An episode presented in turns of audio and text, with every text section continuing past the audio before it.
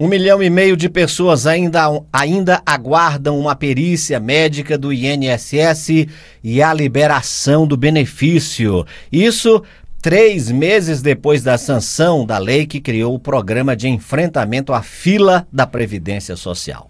A lei prevê medidas como teleconsulta e bônus para os servidores do INSS.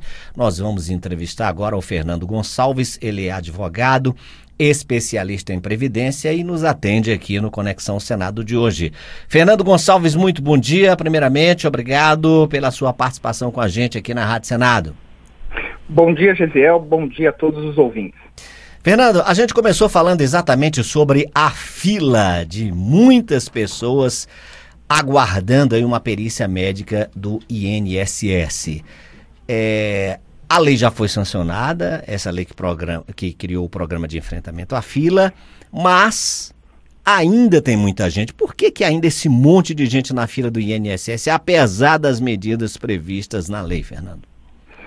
Olha, existe um problema que é a causa desta fila. Eu, eu gostaria de explicar para os ouvintes até entender por que, essa fila surgiu de uns cinco anos para cá e ela, e ela parece não ser é, terminável, parece que não, ninguém consegue acabar com essa fila. É o seguinte, ah, com o anúncio da reforma da Previdência lá em 2016, as pessoas que nem pensavam em aposentar, elas começaram a antecipar as suas aposentadorias, que foi engrossando ali a fila da Previdência Social.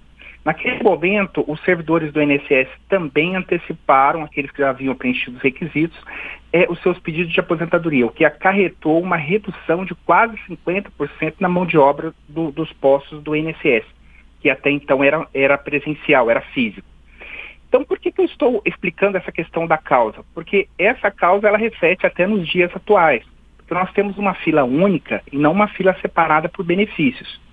As pessoas que têm já um benefício ou, ou, ou, ou, trabalham, elas estão na mesma fila de uma pessoa que não tem renda, que é o caso das pessoas que recebem benefício por incapacidade.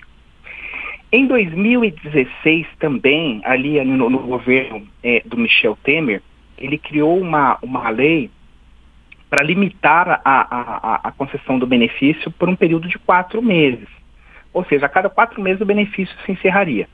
E essa lei ela está é, vigente até os dias atuais. Então o que, que acontece? A pessoa faz o pedido de, de auxílio doença hoje, daqui quatro meses ela praticamente, é, é, a grande maioria, não a totalidade, tem seu benefício cessado. Então essas pessoas ficam retornando para a fila. É, essas medidas tomadas pelo, pelo governo atual, é, pelo ministro da Previdência, elas têm sim gerado um efeito, tem sido efetivo, tem reduzido e bastante a fila é, das pessoas que aguardam algum tipo de, de, de análise de algum tipo de benefício, principalmente aqui os auxílios doença. Mas é, fica aqui a minha sugestão e que eu sempre defendo que essa fila tem que ser separada. A pessoa que está sem renda, que é o caso da pessoa que está incapacitada, ela tem que ficar numa fila única, exclusiva para quem está incapacitado. E quem já tem benefícios ou está trabalhando, que é somente uma aposentadoria por tempo, né, que é uma grande, que é uma maioria, na, na fila do INSS deve ficar numa fila separada, porque tem, tem condições financeiras de aguardar um tempo maior. É, mas essas medidas, pela primeira vez, depois de cinco anos, elas realmente têm sido eficazes, têm reduzido bastante a, a fila, viu, Gisele? É, a gente tem visto aqui que o tempo de espera caiu para 47 dias em média, é um pouco acima da meta da lei, que é menos de 45 dias, mas é um tempo de espera considerável é, a gente vendo tudo aquilo que você acabou de falar aí com relação a, a, a fila ser uma fila única e, e, e, coisas diferentes serem realizadas numa fila única e aí isso acaba acontecendo da, daquela a, aquele funil que tanto angustia quem está querendo a resolução de algum processo. Né? Exatamente.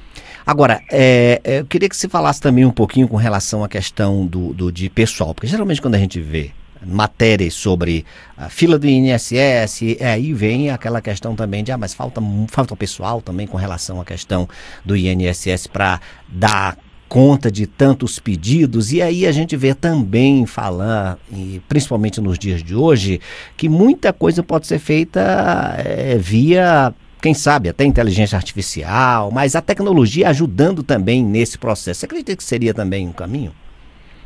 Olha, é preocupante a questão do, do, do aumento do número de servidores. E eu, eu, eu, eu defendo o seguinte: ah, o dinheiro ali da, da Previdência Social é um patrimônio do trabalhador, é um dinheiro do trabalhador. Se, se, se num caso sazonal de, de, um aumento grande de fila, a Previdência for lá e, e, contratar mais servidores, na hora que essa fila zerar, né, zerar, que eu quero dizer, ficar dentro do prazo de 45 dias, é, e sobrar servidores, eles não vão conseguir demiti-los.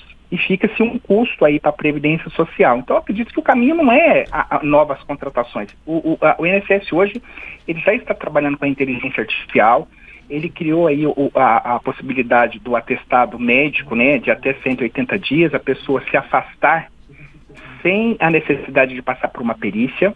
É por óbvio que fica a critério ali da, da Previdência Social, um caso ou outro, eles vão chamar a pessoa assim para um presencial, e hoje as pessoas elas têm na palma das, da, das suas mãos, é, todo trabalhador que tem acesso à internet, uma agência da Previdência Social e consegue inserir ali um atestado médico, um atestado odontológico, com períodos de, de afastamento que, que, que vá até 180 dias e conseguir seu benefício sem sequer ir a qualquer agência da Previdência, sem sequer se submeter a uma perícia médica presencial.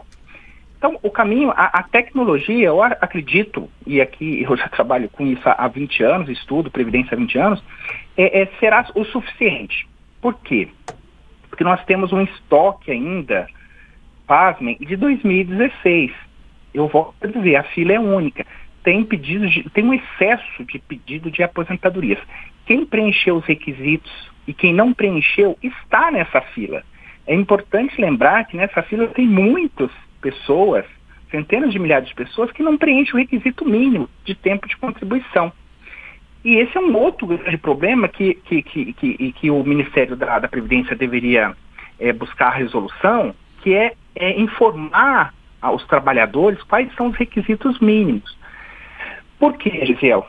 A Previdência Social é um grande, é uma seguradora, tá? É como um seguro de um carro. Você não pode comprar o carro, andar no carro, amassar o carro e depois fazer o seguro para acionar o seguro para pagar esse, esse, esse amassado. Tem muitas pessoas, infelizmente, é, que acabam é, é, é ficando incapacitadas e aí lembram-se da Previdência Social.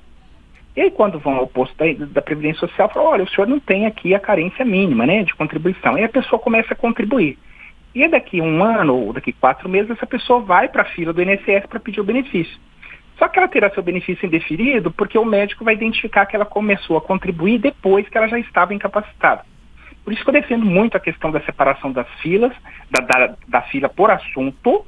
Quem tem condições de aguardar mais, aguarda mais, uhum. né? Que é quem pede aposentadoria ou pedidos de revisão, né? Que, que virou agora um.